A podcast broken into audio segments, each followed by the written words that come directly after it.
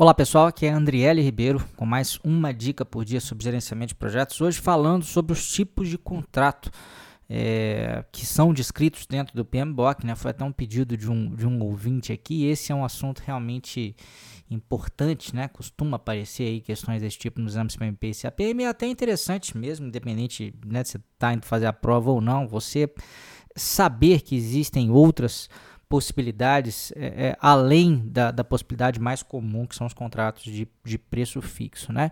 Então, uh, são, são três tipos que são depois subdivididos em, em, subtipos, né? mas eu vou tratar aqui no áudio só dos, de, dessas três classificações uh, principais, tá? Então, o primeiro deles é o contrato de preço fixo, que é o mais comum, já vou falar dele.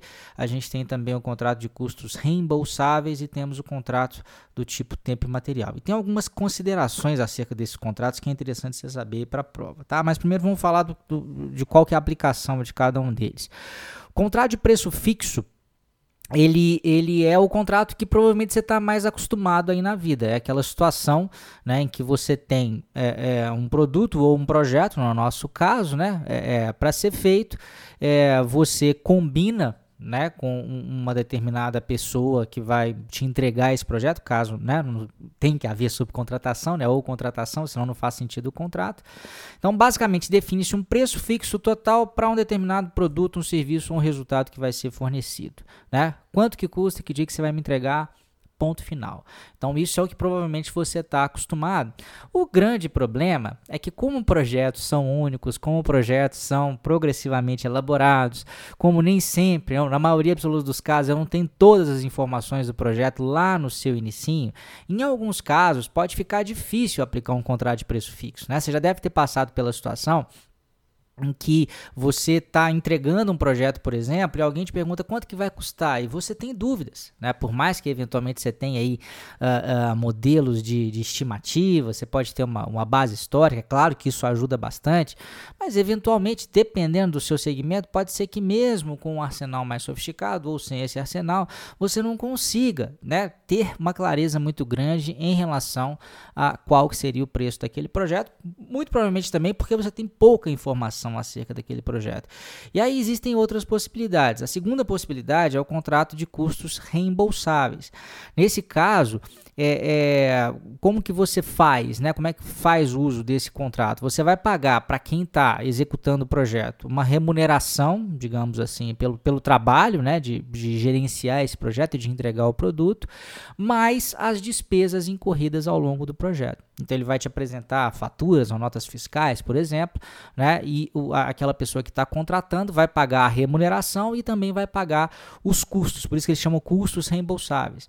Então, isso é relativamente comum em construções, em obras, por exemplo, principalmente é, é em obras mais informais, né? Quando você contrata um cara aí por empreitada, né? Muitas vezes o que ele faz é isso, ele cobra pelo trabalho dele, né? E, e, aí, às vezes ele cobra por dia, às vezes ele cobra um preço fixo, né? Para o trabalho específico dele. E além disso, ele cobra, ele, ele, ele ao invés de simplesmente pegar todo o seu dinheiro e comprar todo o material, não, ele vai comprando e vai te passando a nota. Olha, comprei tijolos, está aqui a nota do tijolo foi tanto, está aqui tal coisa, né? Então isso seria o reembolso desses custos que foram aí é, utilizados aí, que foram uh, incorridos, né, ao longo uh, do projeto, tá? A terceira, o terceiro tipo de contrato é o contrato do tipo tempo imaterial que ele tem uma característica né, de preço fixo e uma característica de custo reembolsável, uma parte fixa e uma parte variável. Por quê? Ele, ele é chamado também de contrato de preço unitário. Então ele define qual que é o valor cobrado pela unidade, mas não define a quantidade de unidades que vai ser necessária. Então quando a gente fala, por exemplo, em contratação de homem hora, né, ou mulher hora, né, é, é, é nesse caso, quer dizer, quando, quando se paga por hora trabalhada, né? Você vai definir, olha, o valor da minha hora é 50 reais, é 100 reais, é 500 reais, é mil reais. Só que muitas vezes você não tem uma clareza exata sobre quantas horas vão ser necessárias é, é, para aquele projeto específico. Aí você usa o tempo e material. Algumas questões, alguns pontos aí que podem aparecer em, em questões né, de exame PMP e CAPM. É, em termos de risco, é claro que o contrato de preço fixo para quem está comprando ele é o menos arriscado, mas isso não significa que ele é o menos arriscado sempre também deve ser utilizado em qualquer situação. Por que eu estou dizendo isso? Se você de repente, é, vamos supor que você está comprando, tá? Você é o comprador.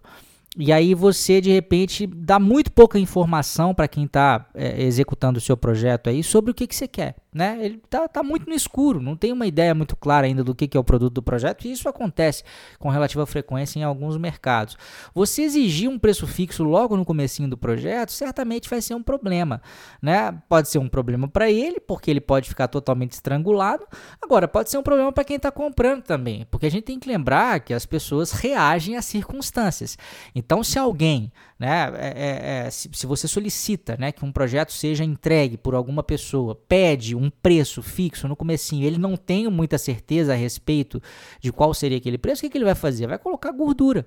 Né? Então, se aquele projeto ali, em média, ele gasta 500 mil reais para fazer, mas ele não tem muita clareza, né, em relação a, a, se nesse caso vai ser 500 mil ou não vai, tá muito nebuloso, ele vai lascar um milhão, vai lascar um milhão e meio. Então, às vezes, o feitiço pode virar contra o feiticeiro. Você querer né, é, é, explorar demais a, a, ou exigir demais um contrato de preço fixo sem as condições ideais, né, que é você ter um escopo mais bem definido, fica complicado. Então, você pode fazer uso né, das, dessas outras duas modalidades. Algo que às vezes é usado é um conjunto de dois tipos de contrato. Usar o contrato de, de tempo material no começo, né, que é o homem-hora, o jeito mais, ou melhor, o tipo mais famoso de tempo material é o homem-hora, tá? Inclusive na prova, se não for citado que tipo de tempo material, você pode assumir que é homem-hora. Mas tipo material pode ser qualquer unidade, você pode fixar o preço de uma unidade e não saber quantas unidades vão ser utilizadas, tá? Mas normalmente é utilizado para mão de obra, e às vezes, quando não se tem muita clareza acerca do escopo do projeto, o que acontece é isso, né? Você ter é, a, fixação, é, ou melhor, você utilizar o contrato de tempo material no começo do projeto, justamente para clarear um pouco melhor o escopo, né? E depois aplicar de repente o contrato é, é de preço fixo, tá? A princípio, para o comprador, a, a, escala de maior risco está realmente no custo reembolsável, mas em determinados momentos pode ser útil utilizar-se também esse tipo de contrato, tá bom? Essa foi a nossa dica do dia aí, espero que você tenha gostado e a gente se vê amanhã. Grande abraço, tchau, tchau.